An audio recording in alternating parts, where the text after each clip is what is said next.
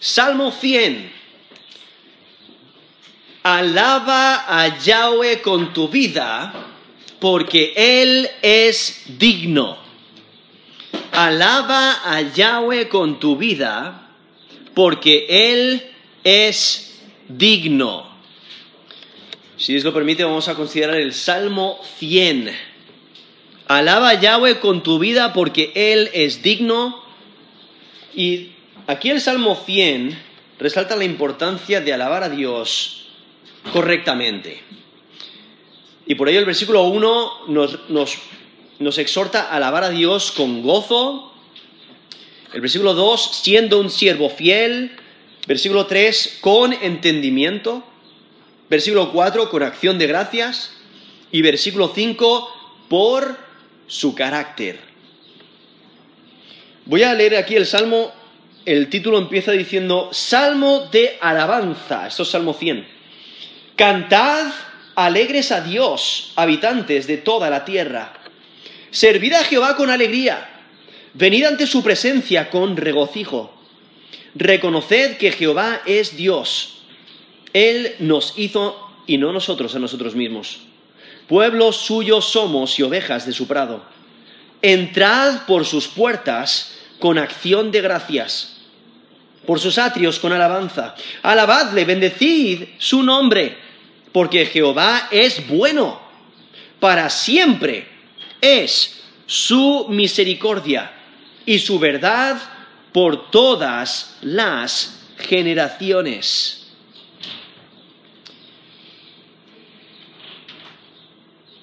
Alaba a Yahweh con tu vida, porque Él es digno.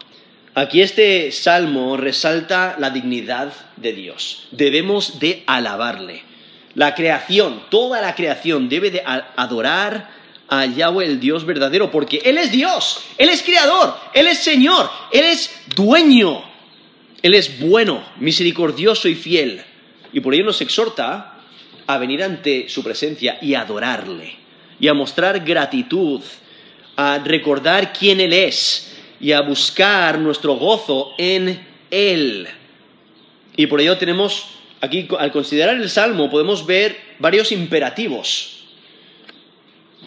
Cuando dice, cantad, servid, venid, reconoced, entrad, alabadle, bendecidle, ¿no?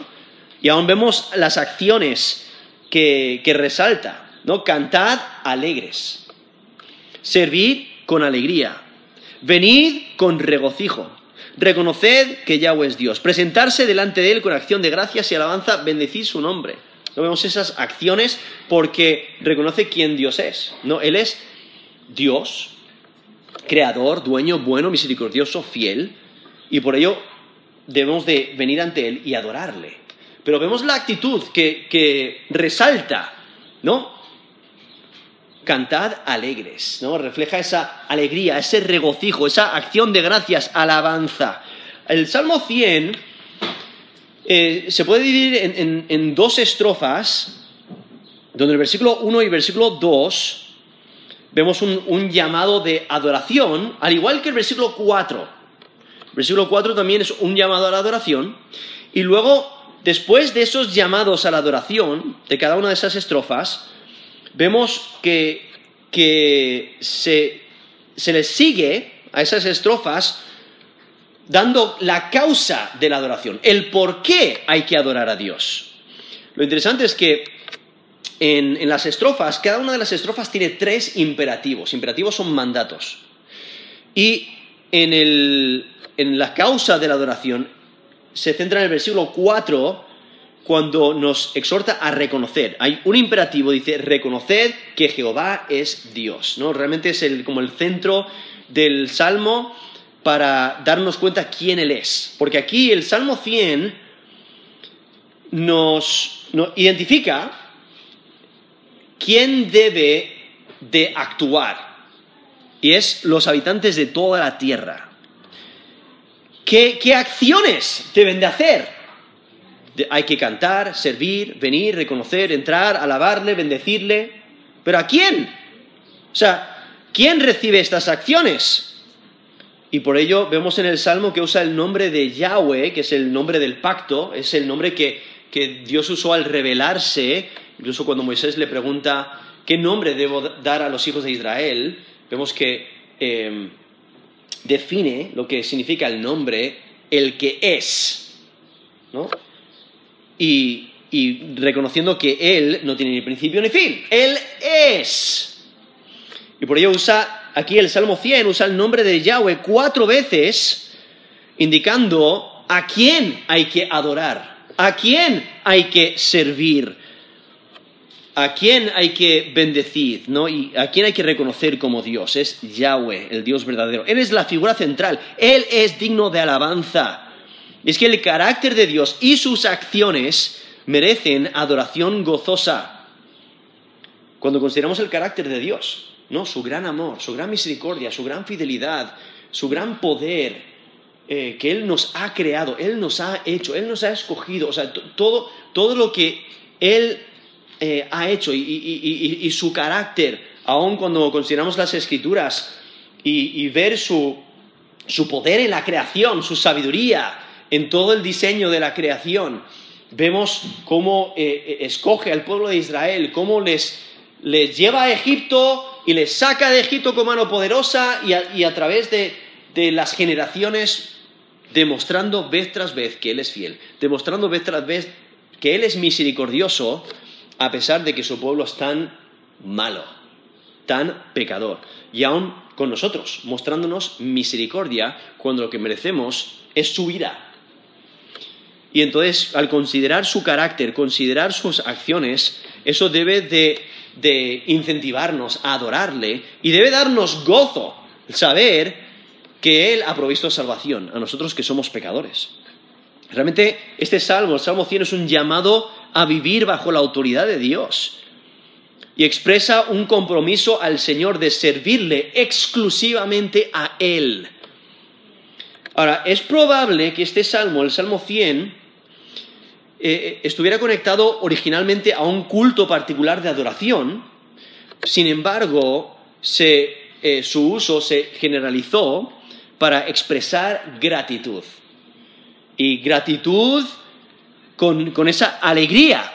Ahora, este salmo usa expresiones que reflejan los salmos de entronización que celebran a Yahweh como el rey del universo. Porque podéis notar, bueno, el, Salmo 47, aún el Salmo 93, donde, que empieza Jehová reina, ¿no? Y, continúan los salmos, como el del Salmo 95 hasta el Salmo 99, resaltan que, Dios es quien reina.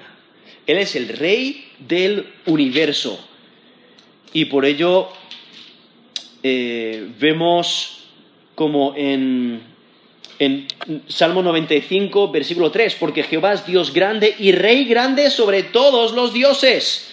O aún en, en, en Salmo 97, versículo 1, Jehová reina, regocíjese la tierra en Salmo 99, Jehová reina, temblarán los pueblos, ¿no? Y, enfatiza que Dios reina. Y justo después viene el Salmo 100 y tiene expresiones similares a estos salmos de, de eh, entronización, donde, que celebran a Yahweh como el rey del universo. Y por ello lo que nos está exhortando es darnos cuenta quién Dios es y alabarle con gozo. Y por eso empieza en el primer versículo exhortándonos a alabar a Dios con gozo. Incluso el título mismo dice Salmo de alabanza, que se refiere a un cántico de gratitud. Es una alabanza de gratitud. Y en versículo 1 dice, esto es Salmo 100, versículo 1, cantad alegres a Dios, habitantes de toda la tierra aquí vemos eh, este, imperativo, ¿no? Debemos de cantar alegres a Dios. E, e, esa alegría eh, se, demuestra en el corazón, se demuestra en el rostro, se demuestra en la actitud. ¿no? esa es la manera en la que debemos de, adorar a Dios, con gratitud, con, con alegría, con gozo, al reconocer quién Él es. Pero entonces aquí dice, cantad, que eh, el, término en el lenguaje original tiene la idea de, de levantar la voz a lo alto, de clamar. Y la razón por la, que, por la que hay ese gozo es porque podemos vivir en paz. En paz con el Creador, con el Redentor, con el Rey. Y la aclamación que está pidiendo es, es similar a los gritos de bienvenida de un rey. Cuando un rey llegaba, entraba a su ciudad, o quizás se sentaba en su trono, y el pueblo alrededor gritando y, mostrando ese gozo, esa alegría. Es como el Salmo 98, versículo 4, dice, Cantad alegres a Jehová, toda la tierra, levantad la voz y aplaudid y cantar salmos.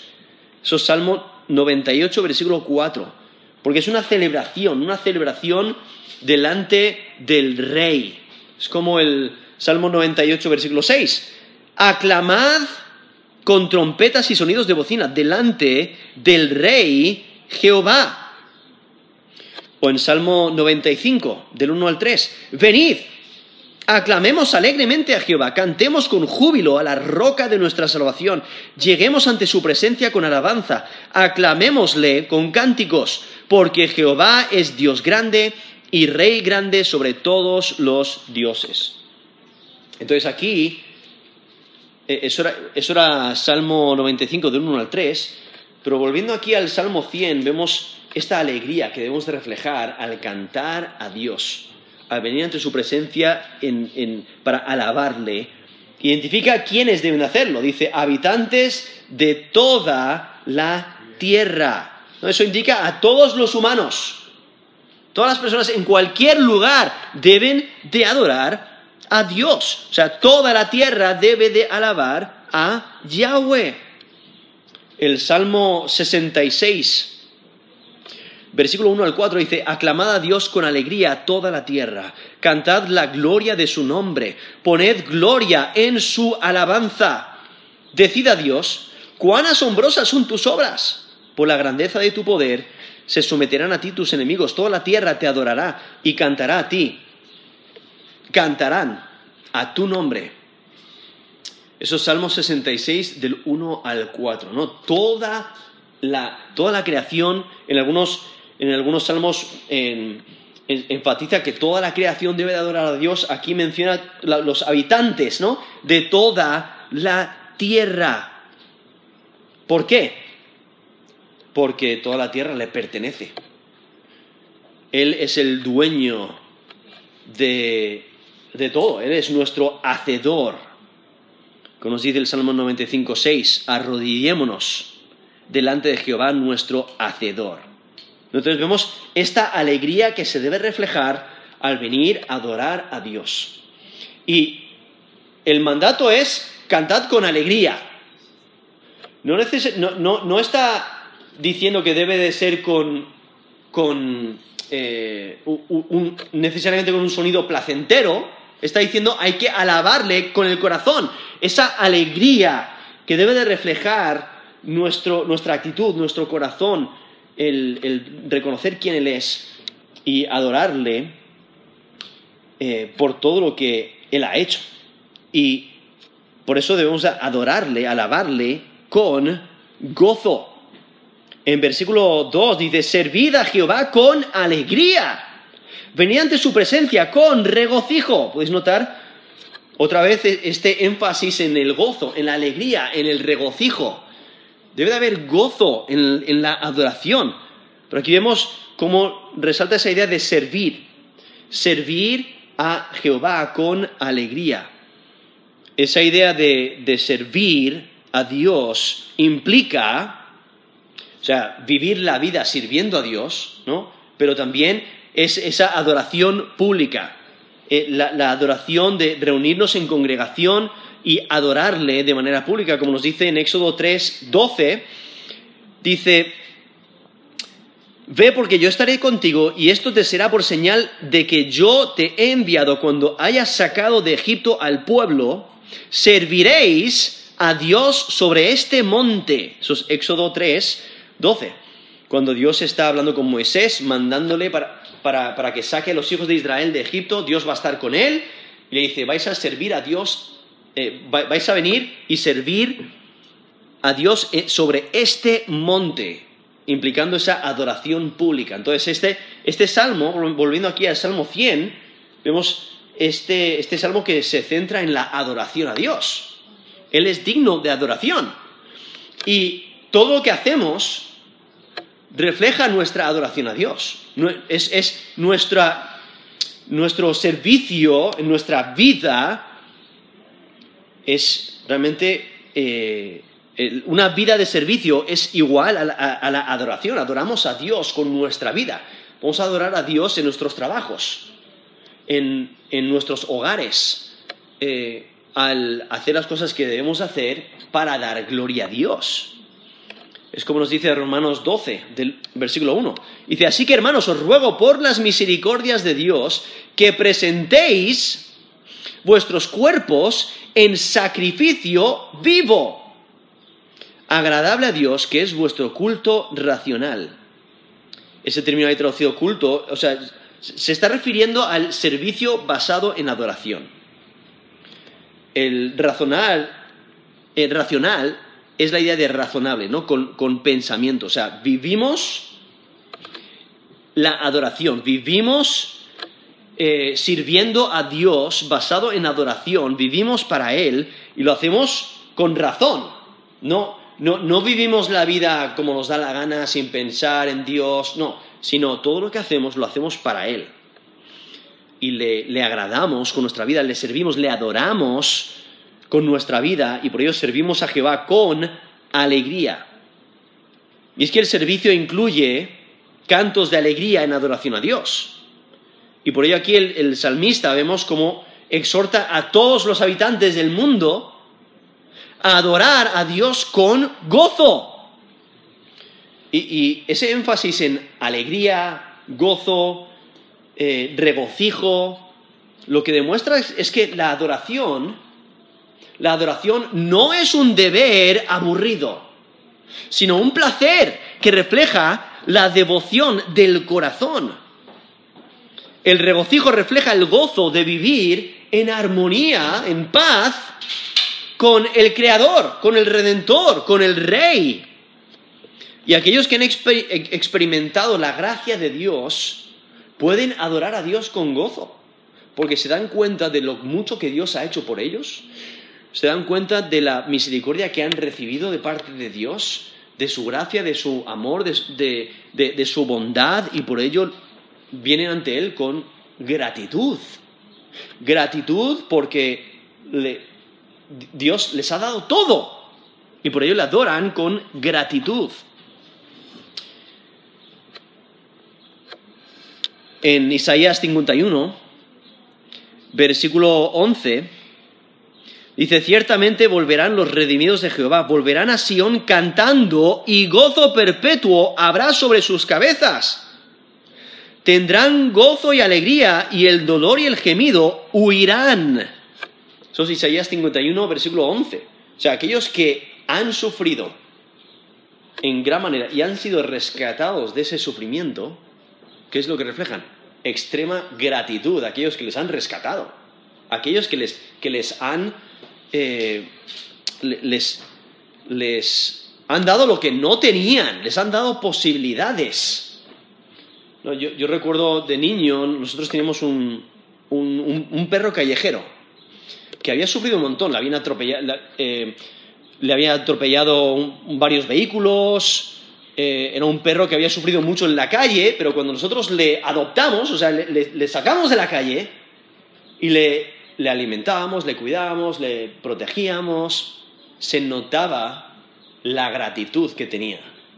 Porque le habíamos dado algo que no, anteriormente no tenía posibilidad. Ahora tenía una familia, ahora tenía alimento, ahora no tenía que, no tenía que pelearse con otros perros para poder comer, etc. Y no, tenía personas que le, tiraban piedras, no tenía eh, algunos que se querían deshacer de él, no, sino ah, de repente había esa gratitud y se demostraba en su comportamiento con nosotros. Estaba extremadamente eh, agradecido hasta el punto que, estaba, eh, nos protegía, ¿no? Estaba dispuesto a dar su vida para protegernos, porque estaba tan agradecido. em, o sea, cuando has sido rescatado, cuando, cuando has recibido algo que no te merecías, reflejas gratitud. ¿no? Estás extremadamente agradecido porque has sido rescatado. Y por ello el, el, servir a Dios con alegría es un requisito. Debemos de darnos cuenta de lo mucho que Él ha hecho por nosotros. Y por ello aquí enfatiza esa idea. Eso es Salmo 100, versículo 2. Servid a Jehová con alegría. Venid ante su presencia con regocijos, acercándonos a Él, buscándole y venir con alegría. Es un requisito. Incluso en Deuteronomio 28, cuando Dios está eh, dando estas bendiciones y maldiciones dependiendo a si se sigue la ley de Dios o no. Y en Deuteronomio 28 dice, vendrán sobre ti todas estas maldiciones. ¿Por qué vienen las maldiciones? Si no obedecen a la palabra de Dios. Dice, y te perseguirán, te alcanzarán hasta que perezcas, por cuanto no habrás atendido la voz de Jehová tu Dios, para guardar sus mandamientos y sus estatutos que Él te mandó. Y serán en ti por señal y por maravilla, y en tu descendencia para siempre. Versículo 47 por cuanto no serviste a Jehová tu Dios con alegría y con gozo de corazón, por la abundancia de todas las cosas. Eso es Deuteronomio 28, del 45 al 47. No, es, un problema común, ¿no? Cuando, cuando aumentan las posesiones, cuando aumenta la tranquilidad y todo nos va bien, muchas veces quitamos el enfoque de Dios. Y pensamos que nosotros podemos solos, nuestros recursos son suficientes y, quitamos el enfoque en Dios y eh, dejamos de adorarle con gozo, dejamos de reconocer quién Él es y lo mucho que ha hecho por nosotros y vemos esa, eh, maldición que, que, nos menciona ahí Deuteronomio 28 para aquellos que no siguen la palabra de Dios, no le obedecen y el versículo 47 dice, por cuanto no servisteis a Jehová tu Dios con alegría y con gozo de corazón. ¿no? E, esa es la exhortación que nos está dando aquí el, Salmo 100, que debemos de servir a Dios con el corazón, gozo, un corazón gozoso, sirviéndole con fidelidad, viviendo para Él.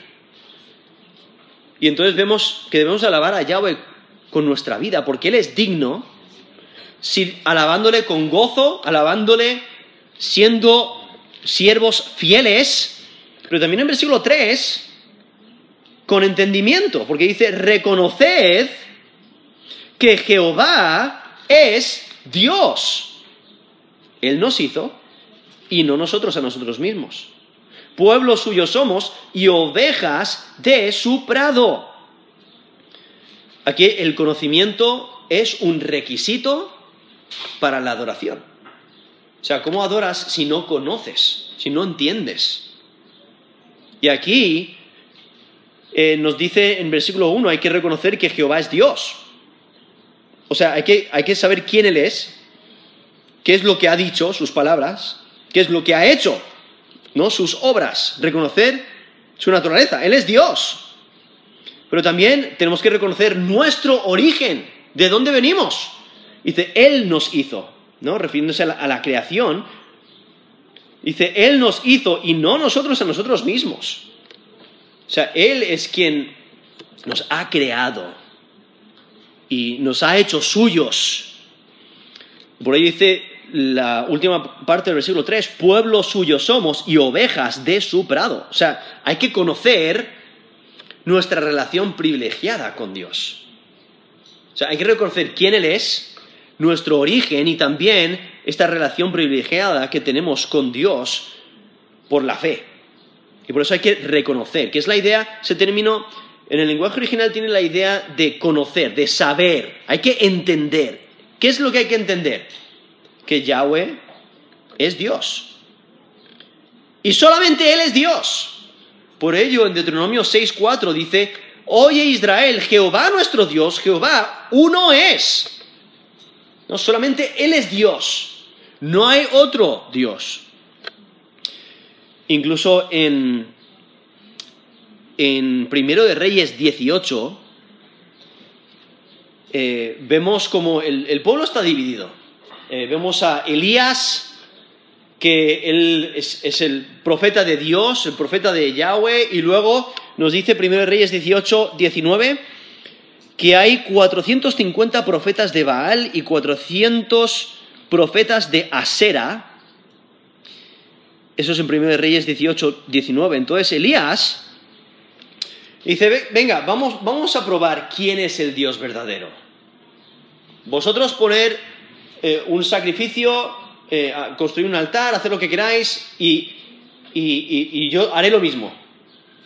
El Dios que mande fuego del cielo y consuma el holocausto, Él es Dios. Entonces, vamos a demostrar quién es Dios. Entonces, primero, eh, si conocéis la historia, eh, eh, entendéis cómo va, pero básicamente primero esos profetas de Baal y de, y de Asera están una gran parte del día clamando, pidiendo, haciendo sus rituales y no hay respuesta. Nada. Entonces le toca a Elías. Y Elías construye el altar de, Yahweh, incluso, o sea, corta el, el, animal que van a presentar, incluso echan agua encima del, del altar y hace zanjas y las zanjas se llenan de agua y entonces él clama una vez y fuego desciende del cielo demostrando que Yahweh es el Dios verdadero. ¿Y qué es lo que ocurre? Cuando ahí en 1 Reyes 18, 37 dice, respóndeme Jehová, respóndeme para que conozca este pueblo que tú, oh Jehová, eres Dios. Y que tú vuelves a ti el corazón de ellos. Entonces cayó fuego de Jehová y consumió el holocausto, la leña, las piedras y el polvo, y aún lamió el agua que estaba en la zanja. Viéndolo todo el pueblo se postraron y dijeron, Jehová es el Dios, Jehová es el Dios. Sus primeros reyes 18 del 37 al 39, ¿no? ¿Qué es lo que están haciendo? Reconociendo que Yahweh es Dios. Por eso dice aquí Salmo 100, versículo 3, reconoced que Jehová es Dios. No solamente Él es Dios. Y Él nos ha creado. Por eso dice, Él nos hizo y no nosotros a nosotros mismos. O sea, todo lo que, todo, quien somos, eh, o sea, todo lo que tenemos, toda nuestra vida, la, razón por la que tenemos vida es porque Dios nos la da. Él nos sustenta con vida. Él provee para nuestras necesidades. Y, y por ello tenemos que reconocer, o sea, la razón por la que estamos aquí, la razón por la que estamos vivos, no es por nuestra fuerza. No sé si alguna vez habéis hecho planes y dices, mira, vamos a despertar pronto en la mañana y vamos a hacer tal cosa tal día y te despiertas por la mañana y no te puedes ni siquiera eh, eh, vestirte eh, porque estás enfermo. No te puedes levantar de la cama por el, por el dolor que tienes o por cualquier cosa. Y tú puedes hacer lo que tú quieras, tú puedes decir, vale, en, mi fuerza voy a, voy a hacer algo para poder salir adelante. No puedes. Por eso hay tanta gente en el hospital.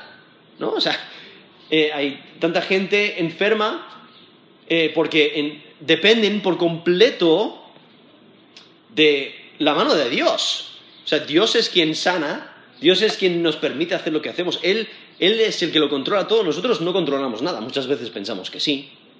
Pensamos que en nosotros ganamos el dinero que ganamos por nuestra fuerza, nuestras habilidades, nuestro conocimiento, eh, nuestros éxitos son porque nosotros lo hemos hecho, cuando en realidad es Dios quien nos ha dado todo. Él, no por eso nos dice aquí el Salmo 100, versículo 3, Él nos hizo y no nosotros a nosotros mismos. Y aún dice, pueblo suyo somos y ovejas de su prado.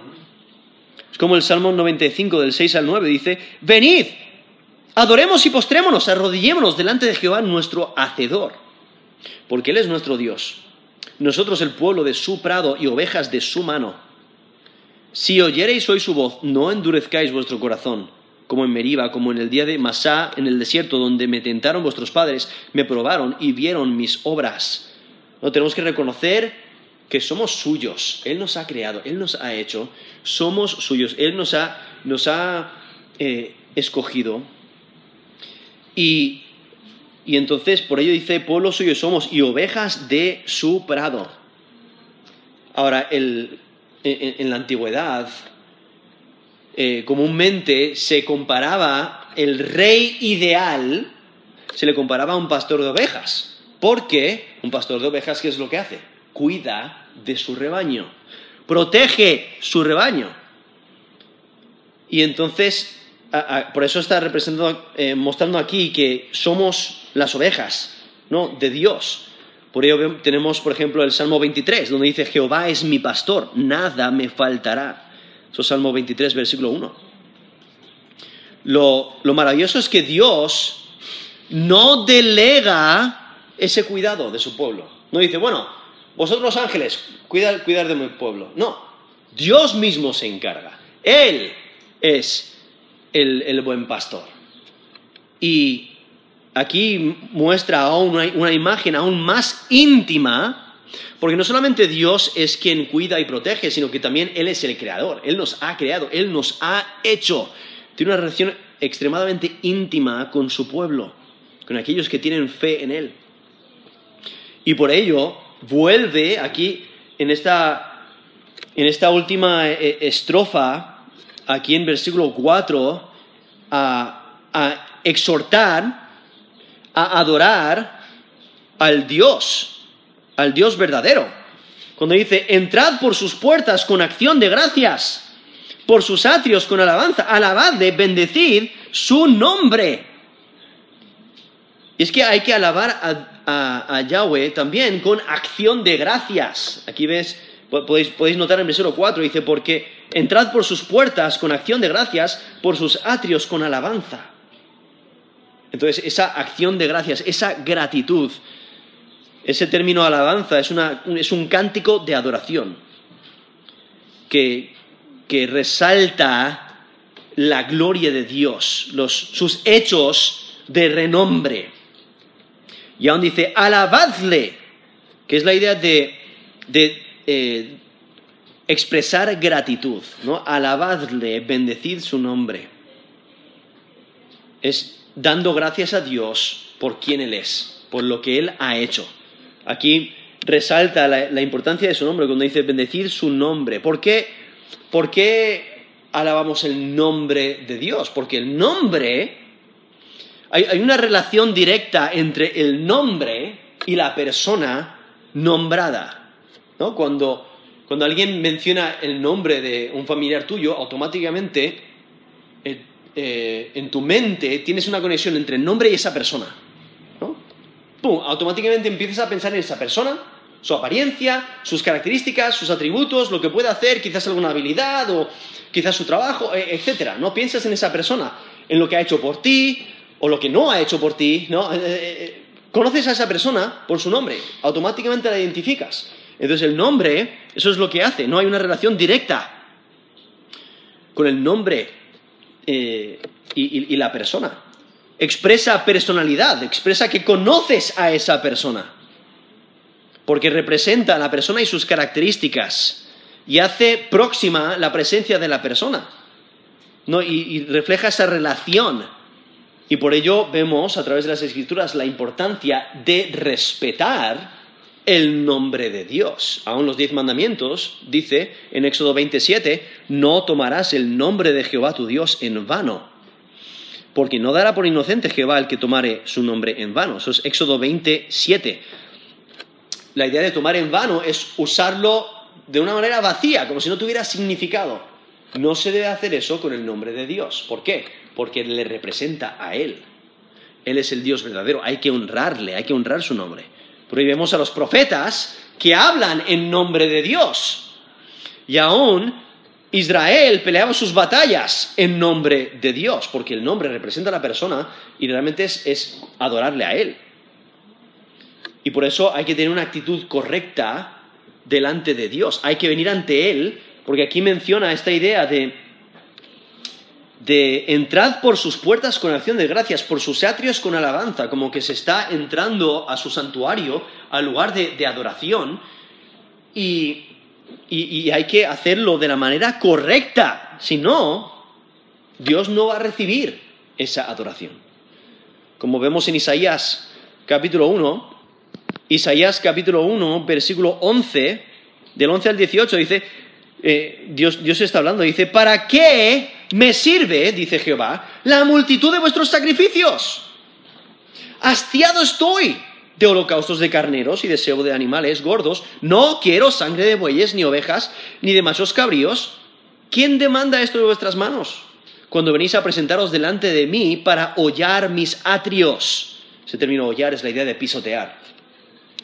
O sea, eh, cuando venís a presentaros delante de mí para hollar o pisotear mis atrios, no me traigáis más vana ofrenda. El incienso me es abominación, luna nueva y día de reposo, y el convocar asambleas no lo puedo sufrir. Son iniquidad vuestras fiestas solemnes. Vuestras lunas nuevas y vuestras fiestas solemnes las tiene aborrecidas, las tiene aborrecidas mi alma. Me son gravosas. Cansado estoy de soportarlas. Cuando extendáis vuestras manos, yo esconderé de vosotros mis ojos. Asimismo, cuando multipliquéis, la oración, yo no oiré. Llenas están de sangre vuestras manos. Lavaos y limpiaos. Quitad la iniquidad de vuestras obras de delante de mis ojos. Dejad de hacer lo malo. Aprended a hacer el bien. Buscad el juicio. Restituid al agraviado. Haced justicia al huérfano. Amparad a la viuda. Venid luego, dice Jehová, y estemos a cuenta. Si vuestros pecados fueren como la grana, como la nieve serán emblanquecidos. Si fueren rojos como el carmesí, vendrán a ser como blanca lana.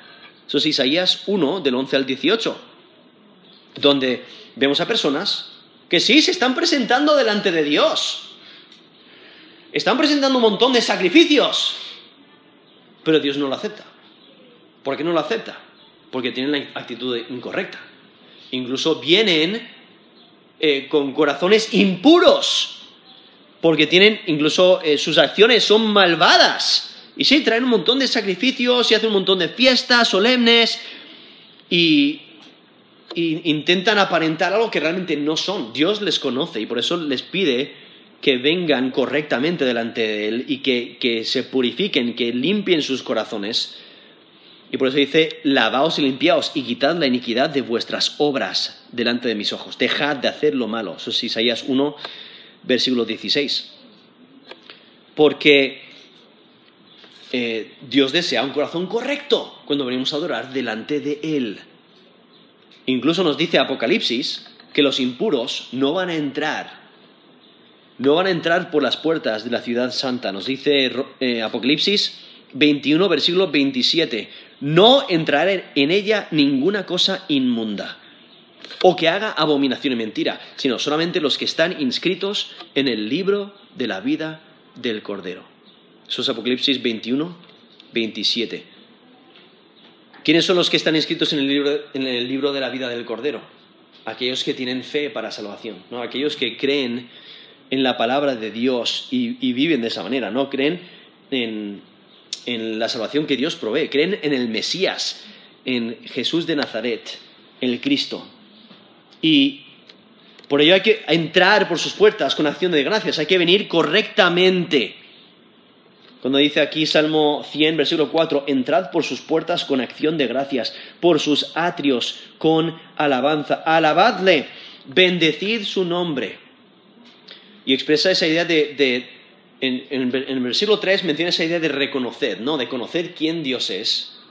Y esa alabanza, esa gratitud se refleja al, darnos cuenta quién Dios es y eh, resaltar sus atributos, sus obras maravillosas, todas las bendiciones, eh, todo lo que Él ha hecho es una expresión de, alabarle por, su grandeza, por su poder, por su misericordia, por su amor, por su bondad posiblemente está anticipando el cumplimiento de las profecías. Como nos dice Miqueas 4 del 1 al 2, dice, acontecerá en los postreros tiempos que el monte de la casa de Jehová será establecido por cabecera de montes y más alto que los collados, y correrán a él los pueblos. Vendrán muchas naciones y dirán, venid, subamos al monte de Jehová, a la casa del Dios de Jacob que nos enseñará en sus caminos y andaremos por sus veredas, porque de Sión saldrá la ley y de Jerusalén la palabra de Jehová. Vemos esas profecías que aún esperan ese cumplimiento de, esa, de, que todas las naciones vayan a la casa de Dios a, adorar, que aún queda en, el futuro porque se cumplirá en el reinado del Mesías. Eso era Miqueas 4 del 1 al 2. Pero vemos aquí esta exhortación a alabar a Dios con gozo, o sea, hay que hacerlo correctamente, con acción de gracias, con, con ese entendimiento, sirviéndole con fidelidad. Y entonces termina aquí el Salmo en versículo 5 resaltando el carácter de Dios. Porque el versículo 5 dice, porque Jehová es bueno, para siempre es su misericordia y su verdad por todas las generaciones. Y aquí resalta que Yahweh, el Dios verdadero, por naturaleza es bueno. Por naturaleza es misericordioso. Por naturaleza es fiel. Por ello, esas características no son momentáneas, sino Él siempre actúa de acuerdo a su bondad, siempre actúa de acuerdo a su misericordia, siempre actúa conforme a su fidelidad. Y por ello, porque Él siempre actúa conforme a su naturaleza, siempre hay razón para adorarle. Y por ello aquí resalta la, bondad de Dios. ¿No? O sea, hay que, hay que recordar, Dios es el estándar de lo que es bueno. Y todo lo que Dios es y hace es bueno. Y su amor, o sea, en su amor Dios cuida y provee eh, para su creación. Él refleja su bondad, siendo bueno, aunque no lo merecemos. O sea, cuando Dios hace que llueva, Él hace que llueva sobre malos y buenos. Cuando Él provee alimento él provee alimento para los malos y los buenos, mostrando su bondad. No solamente da alimento o da la lluvia o da eh, o provee para las necesidades de aquellos que le aman y que le sirven, no, sino provee para todos, reflejando su bondad. Él es bueno. Nos dice Salmo 106, versículo 1, alabad a Jehová porque Él es bueno o en Salmo 145, versículo 9, bueno es Jehová para con todos. Salmo 34, versículo 8, gustad y ved que es bueno Jehová. Dichoso el hombre que confía en él. Nuestros salmos reflejan la, bondad de Dios. Eso era Salmo 106, versículo 1, Salmo 106, 145, versículo 9 y Salmo, 100, perdón, Salmo 34, versículo 8. Y aún aquí menciona la bondad de Dios, Dios es bueno, pero también la eternidad de su misericordia. Y esa misericordia es, una dimensión del amor de Dios, donde Él muestra compasión al necesitado. Muestra compasión al que es miserable. Como nos dice Salmo 103, versículo 8, misericordioso y clemente es Jehová, lento para la ira y grande en misericordia. Incluso cuando Moisés describe a Dios, le describe por su misericordia. Como nos dice en Éxodo 34, 6, dice, pasando Jehová por delante de él, proclamó, Jehová, Jehová fuerte, misericordioso y piadoso, tardo para la ira y grande en misericordia y verdad. Ahora, ese término misericordia es un término bastante importante, porque en, el lenguaje original es el término gesed.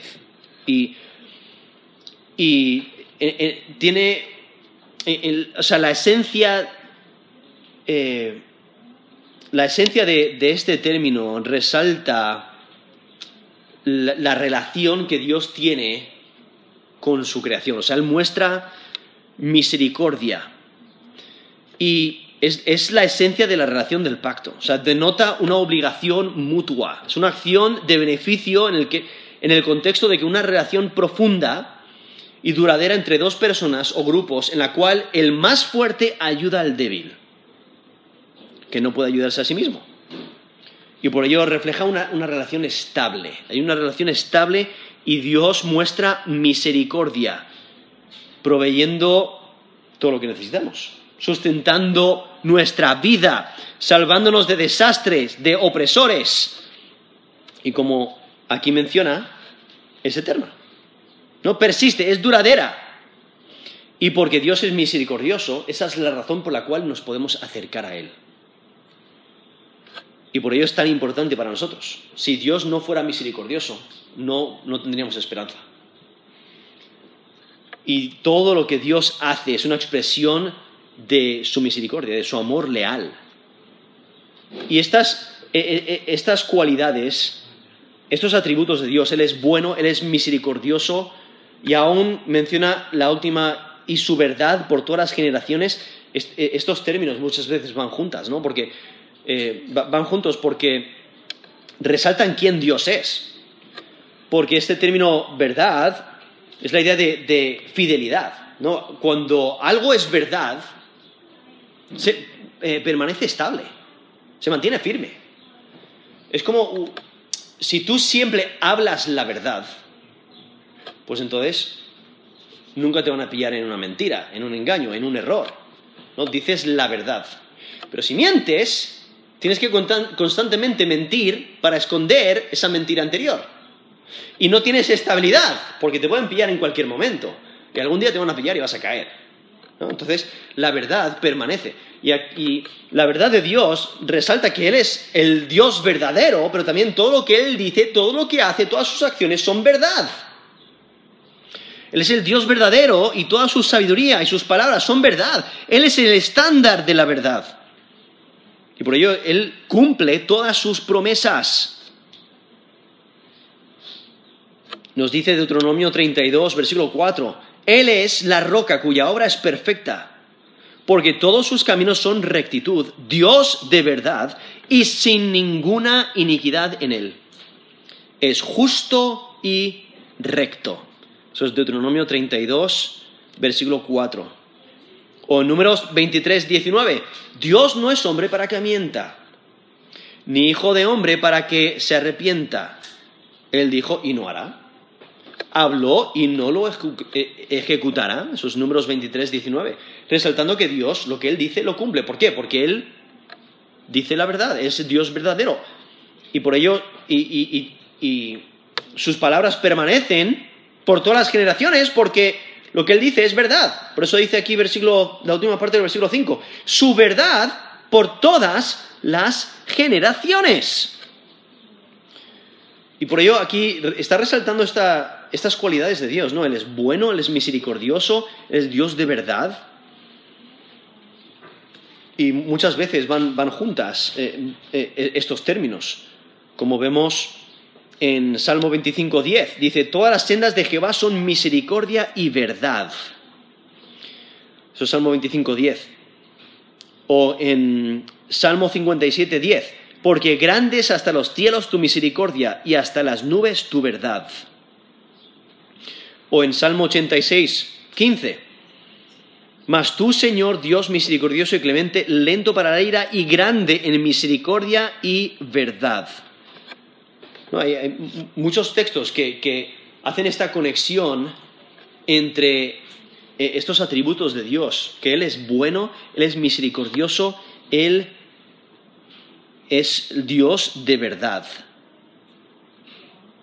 Y por ello debemos de alabarle. Alabarle por su, por su carácter, por quién Él es. Y por ello vemos este salmo que es tan importante, que tenemos que recordar. O sea, debemos de alabar a Yahweh con nuestra vida, porque Él es digno. Por ello debemos de alabarle con gozo, siendo un siervo fiel. Debemos de alabarle con entendimiento, con acción de gracias y alabarle por su carácter habiendo eh, eh, eh, esa razón tan importante, reconocer quién Él es y adorarle. Y por ello tenemos este salmo, para que nos, para que le adoremos correctamente y que estemos animados en nuestra, en nuestra adoración, nuestra vida de servicio hacia Él.